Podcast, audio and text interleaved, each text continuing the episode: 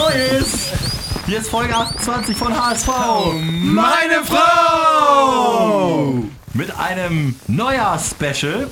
Wir geben mal Hinrundenzeugnisse aus vom gesamten Kader und im Vorfeld äh, habe ich euch gebeten, Noten zu verteilen und jetzt der Moment der Wahrheit. Mal schauen, was bei rauskommt. Erstmal Moin Moin an Gato. Moin. Kai. Moin, moin, moin. Und Bones. Moinsen. Ich bin Stübi und wir starten heute mal nicht im Tor, wie man ja sonst immer so startet bei so einer Kaderrückschau, sondern vorne, habe ich mir gedacht, um mal ein bisschen Abwechslung reinzubringen. Und hier sind wir uns extrem einig. Jan Fiete Ab, Notensieger auf der Stürmerposition natürlich, kriegt 2,5, 2, 2 und nochmal eine 2,5, macht einen Schnitt von 2,25. Das war eine positive Überraschung. Das hat Spaß gemacht. Aber es ist auch nicht das Heilmittel, um den Klassenerhalt zu sichern, Gato. Nee, aber auf jeden Fall äh, ist das schon mal eine Bereicherung und ein Licht am Ende des Tunnels auf jeden Fall. Und hat seinen Marktwert bei transfermarkt.de um 7 Millionen gesteigert, jetzt 7,5 wert. Doppelt so viel wie sein eigentlich hochgelobter Vorgänger, sag ich jetzt mal, Bobby Wood. Was war da los, Kai? Was war Ähm, sein Problem? Ich glaube, dass ähm, ja, Fiete Ab auch nur zwei Tore geschossen hat, ähm, also nicht so viel mehr als Bobby Wood. Äh, Bobby Wood hatte immer wieder mit Verletzungen zu kämpfen, auch mit den ganzen Länderspielreisen und so weiter, aber er hat einfach, ähm, finde ich, auch im Spiel hat man bei Bobby Wood nicht so wie bei Fiete gesehen, dass, ähm, dass er eine Durchsetzungskraft hat. Er hat da immer wieder Ballverluste gehabt, ähm, war sehr wenig Ballkontakte auch über alle Spiele zusammen und äh, dementsprechend fehlte mir da die Präsenz, die Gefahr vom Tor und ähm, ja, da hat ihm Fiete klar den Rang abgelaufen. 4,4 kriegt er im Schnitt von uns. Was ja eigentlich erstaunlich ist, weil er ja letzte Saison der Hoffnungsträger schlechthin war, total überzeugt hat, Gefahr ausgestrahlt hat. Leverkusen war dran, Dortmund war dran. Was ist da passiert? Ich glaube, da kommt eins und eins zusammen. Also ich glaube, er wurde jetzt auch nicht äh, so gefüttert, wie er bei Leverkusen Dortmund gefüttert würden würde. Also es wäre so ein klassischer HSV-Spieler, dem ich dann auch zutrauen würde, beim nächsten Verein seine 15, 16 Buden zu machen. Ähm, aber wie gesagt, in der körperlichen Verfassung ähm, war diese Hinrunde nicht mehr drin. Umso besser. Ich sehe es positiv. Er hat äh, viel Potenzial für die Rückrunde. Bei uns hast du eine kleine Statistik aus dem Sturm für uns? Die äh, Effizienz beim HSV, die sieht leider ziemlich mau aus. Also ich sag mal, der Mittelwert der Liga liegt bei 15, 16 Prozent der, ähm, der Chancen, die dann auch in Tore umgemünzt werden. Spitzenwert ist bei München bei 21,8.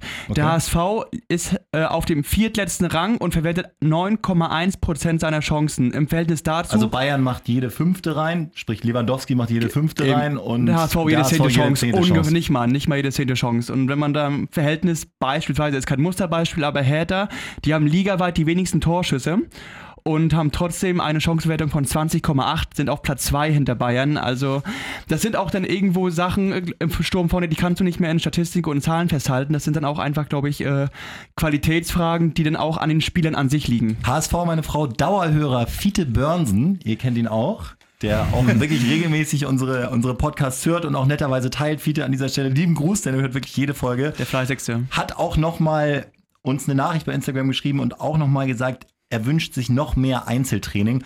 Er kennt das auch noch zu seiner Zeit. Wir hatten in der Weihnachtsfolge drüber gesprochen, wo Thomas Helmer erzählt hatte, wie Trapattoni mit Carsten Janker und Zickler noch Einzeltraining gemacht hat.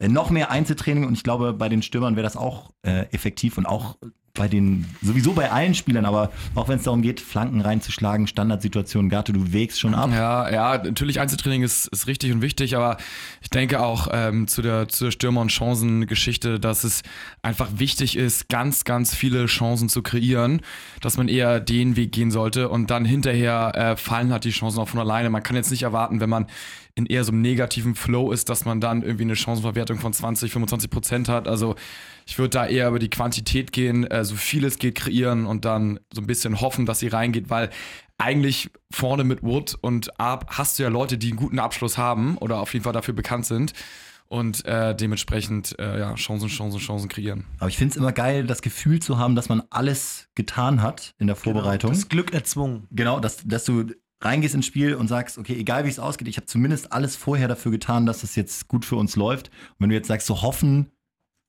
das funktioniert ja nicht. Genau, und das ist aber auch das, was ich in der Hinrunde oft dann auch taktisch tatsächlich kritisiert habe. Wenn du hoffst, die ein, zwei Chancen, die sich ergeben vorne, die reinmachen und 90 Minuten super ohne Fehlpässe hinten stehen, dann ist so ein Matchplan bei einem 0-1 und das Gefühl hatte ich tatsächlich die Saison auch häufig, über den Haufen geschmissen und beim Mhm. 0-1 weißt du schon, okay, heute sind drei Punkte auf gar keinen Fall mehr drin. Und da wünsche ich mir lieber so einen Verein, der auch mal so, oder eine Taktik, die auch mal ein, zwei Gegentore zulassen kann, wo du weißt, aber das Spiel ist noch nicht verloren, weil wir uns einfach jedes Spiel unsere zehn Chancen erarbeiten.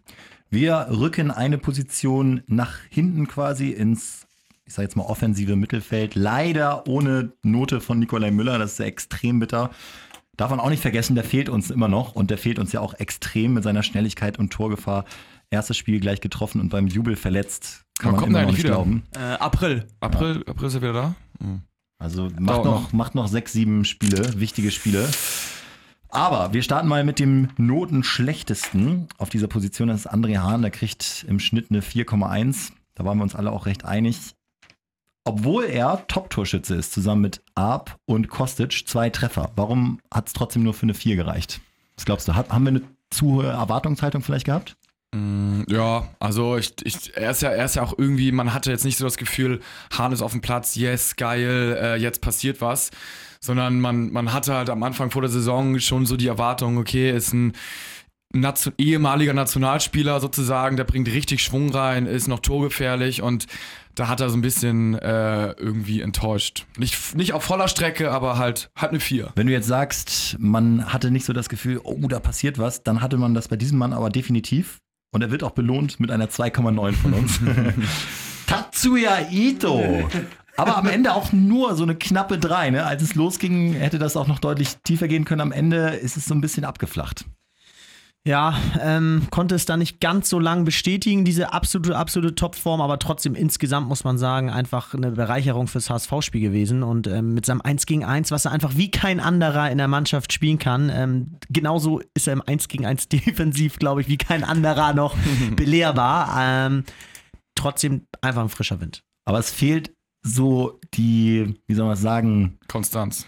Konstanz und alle, jetzt kann man alle Floskelwörter rausholen, auch Effizienz und Zielstrebigkeit ein bisschen, ne? Aber ich habe heute gerade gelesen, er hat ja vom HSV extra einen äh, Fitnessplan für die Winterpause mit einem Mann bekommen, damit er endlich mal mehr als 10 Minuten durchhält.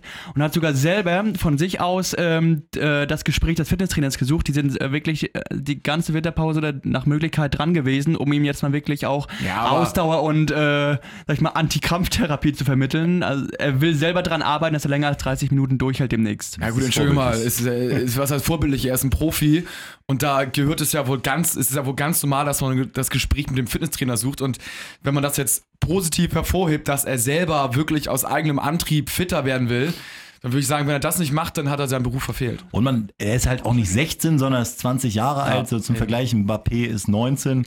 Also da kann jetzt auch schon gerne was kommen. Ja, wobei ich als Trainer da ganz anders rangehen würde. Ich würde sagen, dieses 1 gegen 1, wie er das ausspielen kann, das, äh, das, das führt zum Glänzen im Augen und äh, in meinen Augen und ich würde es eher so als Trainer aufstellen, dass ich immer eine Absicherung hinter ihn stellen würde, falls er es mal nicht äh, gewinnt, das 1 gegen 1. Aber das war wirklich stark. Dieser Antritt vorbei, an, da kommt er auch an jedem Verteidiger Ja. in der Bundesliga vorbei. Auf engstem Raum kannst du ihn einsetzen.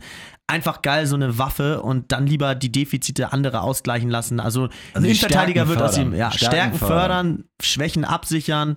Innenverteidiger wird nicht mehr aus ihm.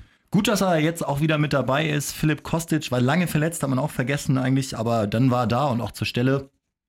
Kriegt von uns äh, allen eine 3, weil wir aber auch hohe Erwartungen haben. Ne? Wenn das jetzt ein äh, neuer wäre oder so, hätten wir ihn wahrscheinlich sogar noch besser Ja, ja. bewertet. Aber Philipp Kostic vielleicht sogar der eigentlich von den Anlagen stärkste Spieler im gesamten HSV-Kader hat ähm, trotzdem nicht in jedem Spiel sein Potenzial abgerufen, aber mit Für- einer 3 ist viel gesagt.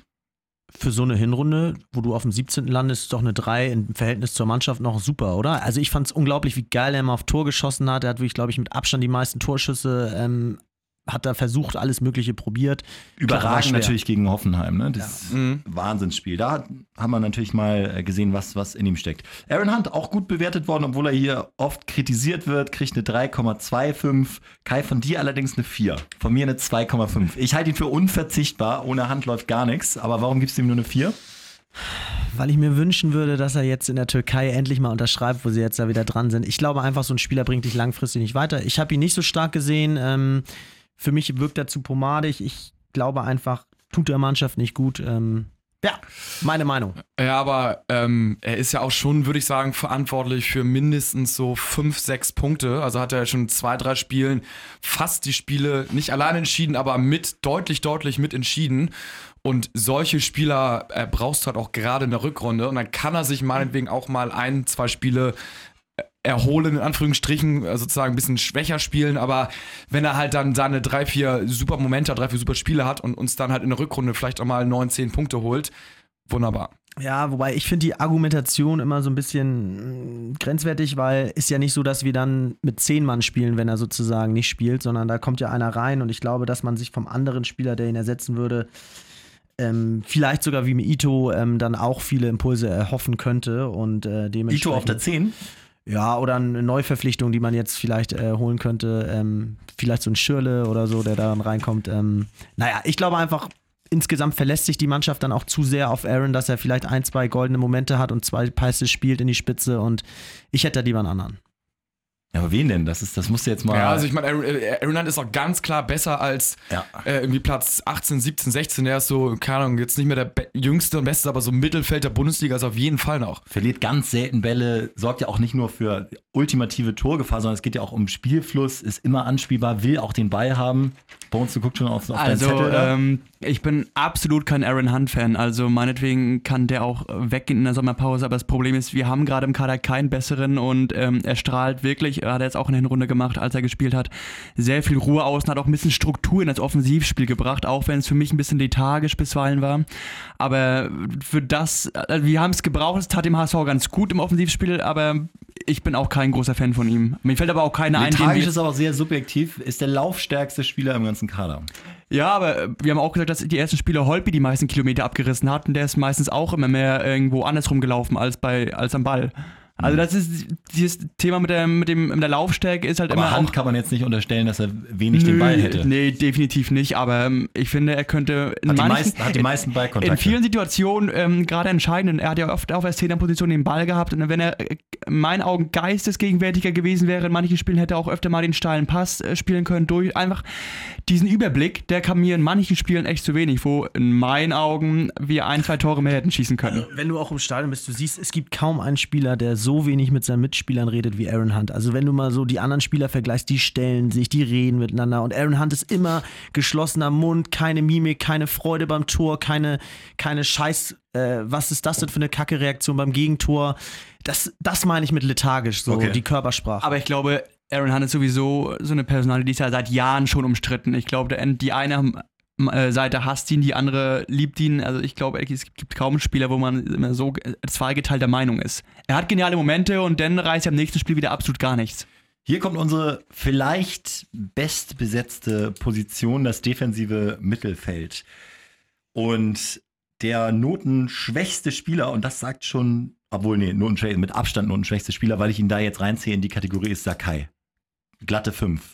5, von Kai sogar eine 5,5, äh, Gato 4,5 und Bones eine 5. Ja, das ist ja kein Zufall und das soll auch so gar nicht so gehässig sein, aber das war wirklich eine, eine wirklich wahnsinnig schwache äh, Hinrunde verunsichert. Er hat alles gegeben, das will ich ihm gar nicht unterstellen. Und wenn wir jetzt über eine schlechte Körpersprache von Hand reden, dann hat der eine super Körpersprache, stellt extrem viel, redet, aber vielleicht redet auch zu viel und lenkt sich von ganz vielen Sachen außerhalb ab und sollte sich einfach mehr auf sein eigenes Spiel konzentrieren. Ja, ich denke auch, dass er ähm, überhaupt nicht reingekommen ist in die Vorrunde, ähm, war dann oder war direkt verletzt und hat insgesamt unterm Strich zwei gute Spiele gemacht und das war's.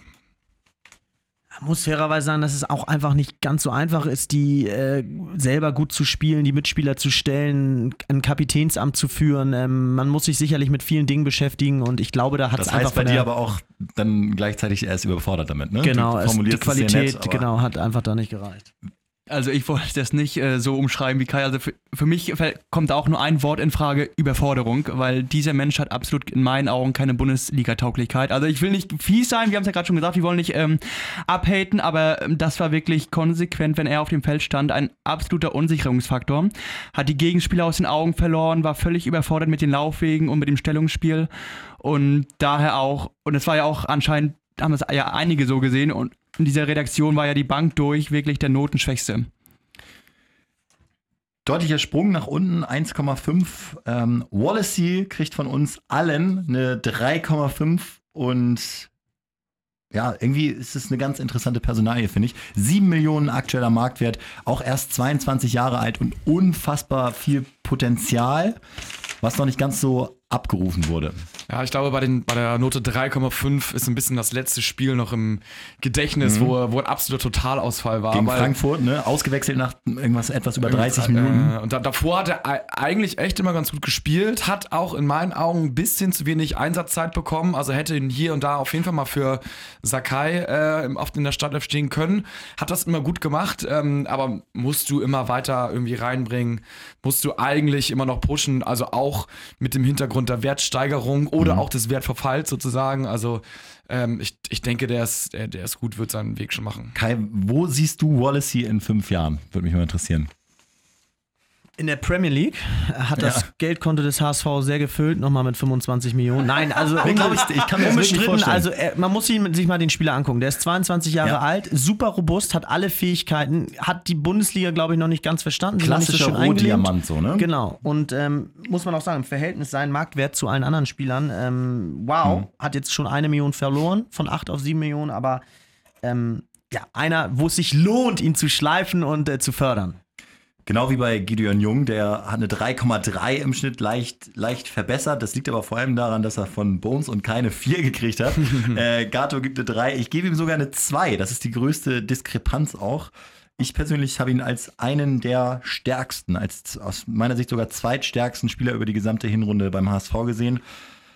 Gebe zu, es gab diese eine rote Karte, aber sonst auch selten schwaches Spiel und, und wenig blinde Aktionen für mich. Also ganz, Also ich bin, ganz stark. Ich bin, ich bin auch ein junger Fan, muss ich sagen. Der spielt so unauffällig, gut, gutes, ruhiges Stellungsspiel, äh, verteilt die Bälle gut, sehr, sehr unaufgeregt. Ja. Hat so ein bisschen das Heft dann auch irgendwie in der Hand und äh, hat jetzt in der Hinrunde, deswegen gab es von mir auch keine bessere Note als eine 3, schon den einen oder anderen Patz halt immer gehabt und der dann auch teilweise zu Gegentoren geführt hat. Und Stimmt auch, er verursacht den Elfmeter. Jetzt im Nachhinein müsste ich mich vielleicht sogar ein bisschen nach oben korrigieren. Er verursacht den Elfmeter und die rote Karte gegen Coman, glaube ich, gegen äh, Bayern war es. ja, also, aber äh, Rückrunde wird er the man. Ganz kurze Frage an euch. Äh, ist er für euch eher ein Innenverteidiger oder eher ein Sechs? Und ähm, hat er für euch nicht auch das Potenzial, irgendwann mal Kapitän des Hamburger SV zu werden? Weil in meinen Augen, Hamburger Jung identifiziert sich schon lange dabei, junger Spieler, kennt die Stadt, super, super sympathischer Typ.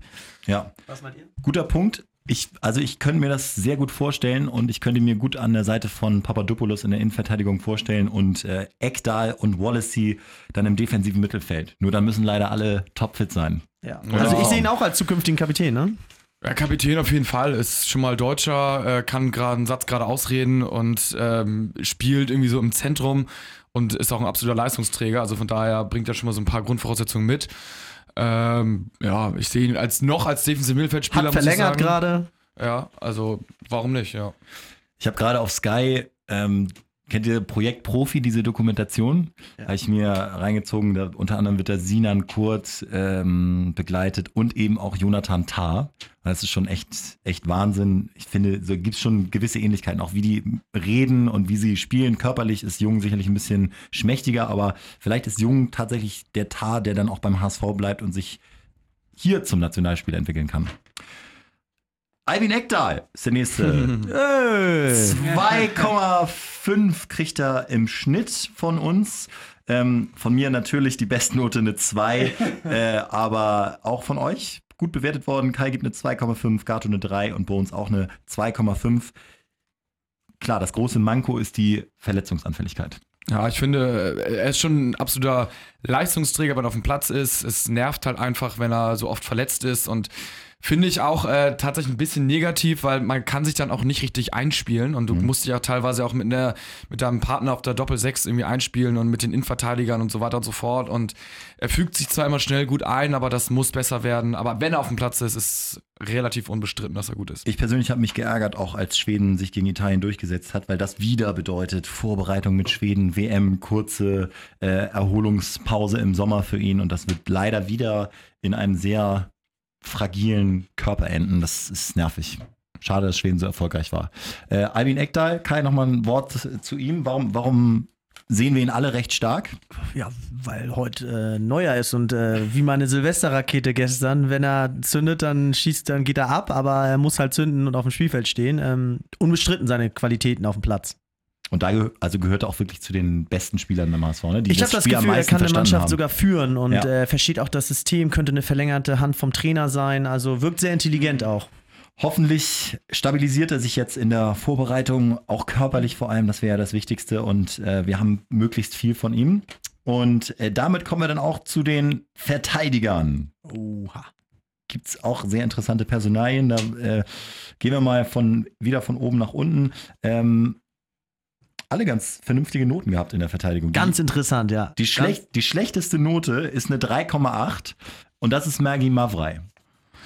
finde ich, äh, okay, gerechtfertigt, hat stabil gespielt, ähm, hat Licht und Schatten gehabt, aber zu dem kann ich irgendwie äh, nicht viel sagen. Also macht seine, seine Macht seinen Aufgabe, Job. macht seinen Job und so. ist jetzt nach oben hin begrenzt, äh, nach unten hin aber zum Glück auch und äh, ja. In der Mannschaft ein sehr hohes Standing wohl und also auch intellektuell gut dabei, obwohl er manchmal komische Sachen postet. So, äh, ja, sorry, also seine, äh, er, er sagt ja selbst, dass er so ein Missionar des Islam ist und so. Das weiß ich, finde ich immer so mittelmäßig, aber äh, bewerten wir ja nicht. Kai, du hast ihm eine 5 gegeben. Ja, das Niveau in der Verteidigung ist wie gesagt sehr hoch. Er ist für mich der Einzige, der mir wirklich negativ aufgefallen ist in der Verteidigung. Ähm, ich finde, es waren immer wieder bei Flanken, sind ihm die Bälle durchgerutscht. Die wurden nicht immer mit Gegentoren bestraft, woran ich mich noch erinnere. Ähm, ich glaube einfach, dass man, da, da habe ich so ein bisschen das Gesamtbild gesehen, dass die Hinrunde leider ja nicht ganz so optimal lief und dementsprechend ähm, hatte er da für mich auch einen Anteil dran als einer der Hauptbeteiligten, ähm, ganz im Gegensatz zu seinem kongenialen Partner Papadopoulos. auf den kommen wir Auf später den kommen wir zu später sprechen, ne? zu sprechen, genau. Ja. Für mich einer der Stellschrauben, an dem man drehen muss, um in der Rückrunde erfolgreicher zu sein, an Mavrei. Wenn du äh, sagst es immer so diplomatisch, wenn das Mikro an ist, aber was du meinst, ist dann ja die Stellschraube rausdrehen und Van Drongelen reindrehen, ne? Genau, von dem ich sehr viel halte, ähm, den ich super finde. Junger Spieler, muss jetzt aufpassen, dass man nicht zu überdreht mit den jungen Spielern, aber wenn er drin war, hat er immer Gas gegeben. Mavrei ist für mich so ein Spieler, an dem hältst du halt auch gerne fest, weil er 31 Jahre, Bundesliga-Erfahrung. Clever. Ich glaube, man darf das nicht unterschätzen. Ich glaube schon, dass der ganz gute Anweisungen gibt. Ja, das, ja. Was ihr? Also ich habe auch, wenn dieser Mann spielt, immer das Gefühl, er strahlt auch so eine gewisse Ruhe und Sachlichkeit aus oder auch mal ein bisschen so, ähm, wenn es halt ein bisschen hektisch wird, die Hektik einfach mal raus und so, Jungs, das beruhigt mal wieder einen kühlen Kopf bewahren, so, äh, wie gerade du sagst, er ist nach vorne schon ein bisschen begrenzt, hat seinen Job gemacht, aber er hatte dann auch wieder, wie schon zu Beginn der Saison gegen Osnabrück, absolute Totalböcke gerissen, wo du dich dann schon fragst, naja, es kann keine dauerhafte Lösung sein für die nächsten drei, vier Jahre, aber nochmal so ein alter Mann, äh, der einfach mal die, 31, mein Gott. Der aber erstmal die jungen Leute nochmal anführt und, sag ich mal, eine alteingesessene Kante ne, in der Innenverteidigung und sowas ist im Abschiedskampf immer Gold wert in manchen Spielen. Rick van Drongelen kriegt eine 3,1. Nicht, ver- nicht zu vergessen, die äh, ersten beiden Spiele äh, mit ihm als, was hat er nochmal, Außenverteidiger, linken Linker Außenverteidiger. Verteidiger, ja. Gewinnen wir beide. Und da hat er einen positiven Eindruck hinterlassen und dann, ja, das kann man nicht so richtig beurteilen, scheint er im Training einfach nicht überzeugt zu haben. Ja, dann stand halt die Außenverteidigung halt irgendwie so, ne? Und äh, dann äh, ist schwierig reinzukommen. Ich hätte ihn mal vorher eventuell reingeworfen, aber ähm, du kannst jetzt so, ein- so ein Diekmeyer und Santos kannst du, also Nee. haben gut gespielt, ah, okay, gut gespielt so und wen, warum willst du sie rausnehmen? Santos, äh, sogar jetzt fand ich die zweite Hinrundenhälfte richtig stark, ne? Ja, also, also für Was mich, kann da passiert sein? Für mich eine Riesenüberraschung, muss ich sagen. Was kann da passiert sein, Jungs? Also wir haben ja schon mal gehört, auch aus verschiedenen Quellen, dass der intellektuell auch weit äh, vorne sein soll. Ne, spricht schon, ja, ist, ist, äh, spricht ja schon Deutsch als, als, als Brasilianer äh, bei, in der WhatsApp-Gruppe aktiv und so, hat sich da richtig geil eingeführt. Das sind dann vielleicht auch Gründe, warum das so gut läuft. Also noch ein Wort ganz kurz zu Van Drongelen. Er war ja auch fünf Spiele verletzt nach dem zweiten Spieltag, also wo er dann auch einen Teil der äh, Hinrunde verpasst hat. Und zu Santos, das war ja wirklich wie äh, Kai aus der Kiste. Er ist ja wirklich die ersten Spiele, als er wieder gespielt hat, so mehr oder weniger vor sich hingedümpelt links außen, hat immer so seine 40% Zweikämpfe gewonnen und auf einmal hat es Klick gemacht. Und er räumt da hinten links alles weg. Und ich kann es wirklich nicht erklären, was da in ihm vorgegangen ist. Also, wie gesagt, keine Erklärung für die, für die Explosion von Santos. War ja schon weg. Ja, ich, ich würde sagen, bei Santos, ähm, macht es, glaube ich, echt viel aus. Dieses, also er ist Brasilianer, ist im Winter gekommen, man muss sich auch erstmal ein bisschen einleben. Und äh, das muss es ja irgendwie gewesen sein. Also ich meine, fremde Sprache, fremdes Land und am Anfang bist du nicht so sofort super dabei, aber dass er so in Anführungsstrichen explodiert, ne, für seine Verhältnisse, ähm, Ja. schon super. Aber geil, dass wir ihn haben auf äh, links außen und auch geil, dass wir diesen Mann haben und äh, er hat ja alle Spiele gemacht, auch wenn wenn überhaupt er nicht gespielt hat, dann wegen einer Gelbsperre. Kyriakos Papadopoulos kriegt äh, von keine 2, von Gato eine 2,5, von Bones eine 2 und von mir sogar die einzige 1, 1,5 kriegt er von mir, weil er einfach äh, echt überzeugend war. Also am Ende, ich glaube, die 2 äh, im Schnitt ist gerechtfertigt und er ist zu Recht der notenbeste Spieler des HSV. Finde ich, hat eine äh, Bombenhinrunde gespielt. Ich weiß auch gar nicht, warum ich jetzt eine 2,5 gegeben habe, aber äh, hat echt, hat echt, eigentlich gibt es da kaum was Negatives. Es war vielleicht der Fehlpass jetzt im letzten Spiel gegen Gladbach noch. Der hat Ja, noch es mag, halbe, es, mag, mag sein, ja. halbe es war auch ich glaube, der es, war- es ist einfach der Tabellenplatz 17, wo ich dachte, Richtig. ich, ich gebe es ja einfach nicht besser. Also eigentlich muss ich auch eine 2 geben. Also auch nur wegen Tabellenplatz 17 habe ich da noch eine 2,5 gegeben. Es ist ja, ja, ähm, das dürfen wir ja bei allem nicht vergessen, wenn wir jetzt hier über Zweien reden und, und äh, Durchschnittsnote 3. Es ist alles mit HSV-Brille. Wenn wir jetzt hier die Kickernoten uns angucken würden, was ich auch schon gemacht habe, Ja. äh, dann wäre kaum jemand besser als eine 3,5. Mhm.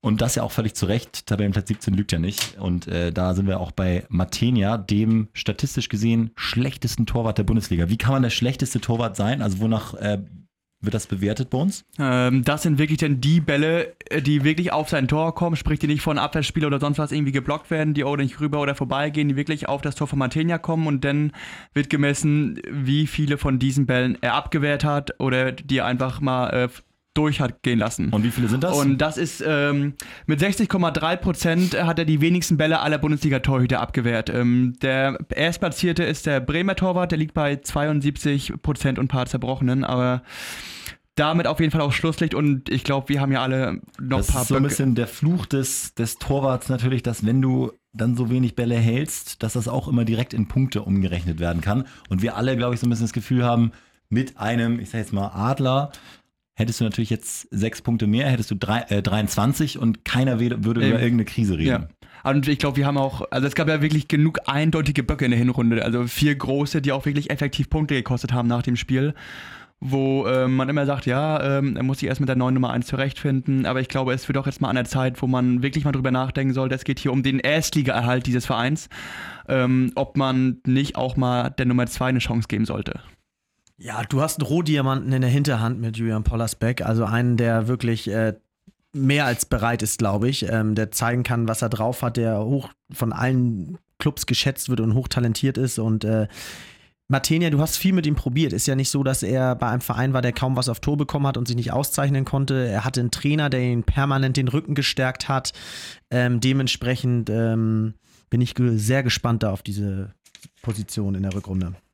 Wäre man beleidigt als Martinia, glaubt ihr? Also glaubt ihr, der wäre jetzt so derbe angefasst, wenn jetzt Pollersbeck auf einmal eine Chance kriegt? Oder glaubt ihr, man ist als Spieler auch so, dass man sagt so, oh, ich muss ehrlich zugeben, vielleicht hat er jetzt auch einfach mal drei Spiele verdient und wenn es dann besser ist, dann ist er jetzt erstmal drin. Ja, ich glaube schon, du reflektierst dich auch selber und kriegst, glaube ich, auch das äh, Echo der Medien dann irgendwie so ein Stück weit mit. Ich glaube auch Martinia gerade, ne? Das ist ja auch Ja. jetzt kein stumpfer Typ, sondern Genau. der macht sich auch viele Gedanken. Und dann ist es auch, äh, wie, wie, wie Kai auch schon sagt, so man, man kann jetzt nicht dem HSV nicht böse sein. Man hatte die Chance, man wurde auch äh, total überproportional auch gestärkt in der Hinrunde, äh, hat jetzt nicht genutzt und jetzt äh, sind, werden die Karten halt wieder neu gemischt und dann wäre es nur fair, wenn so ein Pollersbeck äh, dann halt auch irgendwie dann mal ins Tor kommt. Deswegen ist er, glaube ich, nicht böse. Kann er nicht böse War sein. ja auch kein gestandener Erstligatorwart, ne? Also war jetzt seine ersten Erfahrungen in der Bundesliga, die er da sammeln konnte und dementsprechend toll, dass der HSV da überhaupt auf ihn gesetzt hat. Ja, wollen wir jetzt nicht so ein Abgesang schon starten, aber ne, das, ist- klingt jetzt so, der ist 25 Jahre alt, hat jetzt ein wirklich schwaches halbes Jahr gespielt, aber äh, ich finde, Chance hat Pollersbeck auch verdient und ähm, ja, dann schauen wir mal, was dann passiert. Abschließend noch eine Runde Bleigießen, Jungs. also, äh, Kai, du fängst jetzt einfach mal an. Hau mal deinen Klumpen da rein. Ja. Bist bereit? Ja. Boah, Geil. wonach sieht das aus? Das sieht aus wie so eine Insel, England und dann, äh, Oh ja. äh, da sehe ich so eine Brücke, die geschlagen wird mit Oh, einem warte, warte. Geldregen ist, ist, zum etwa, ist, HSV. ist, ist etwa Zeit für Kais wilde These? Was, was, was erkenne ich hier? Was erkenne ich hier? Nein.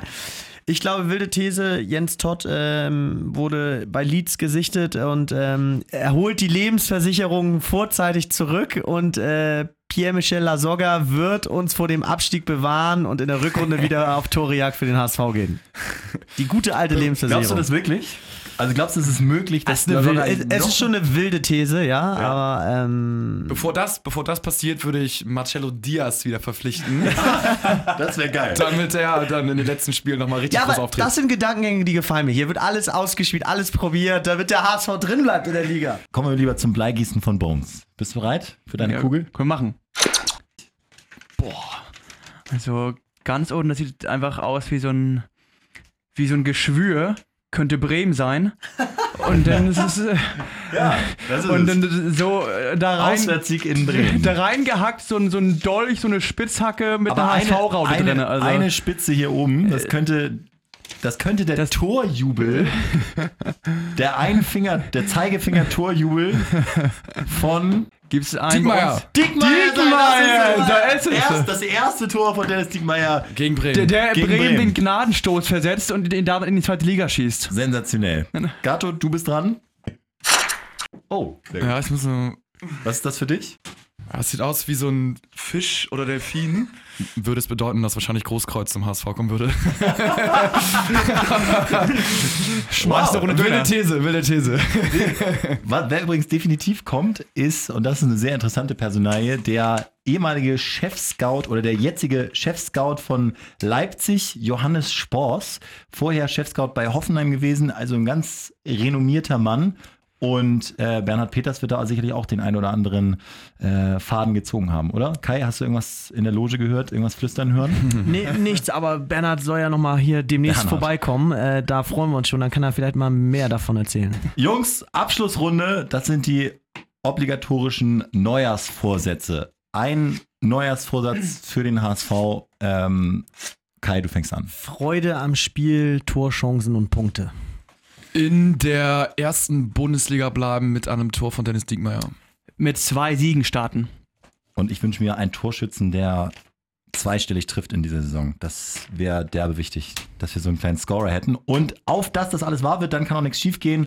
Ich habe heute im Interview gehört, man braucht wahrscheinlich wirklich dieses Mal die magischen 40 Punkte, um in der Liga zu bleiben. Das ist eine sehr gute Rückrunde, die dann gespielt werden muss, aber die dann auch gespielt wird. Nur der HSV haut rein. Ciao.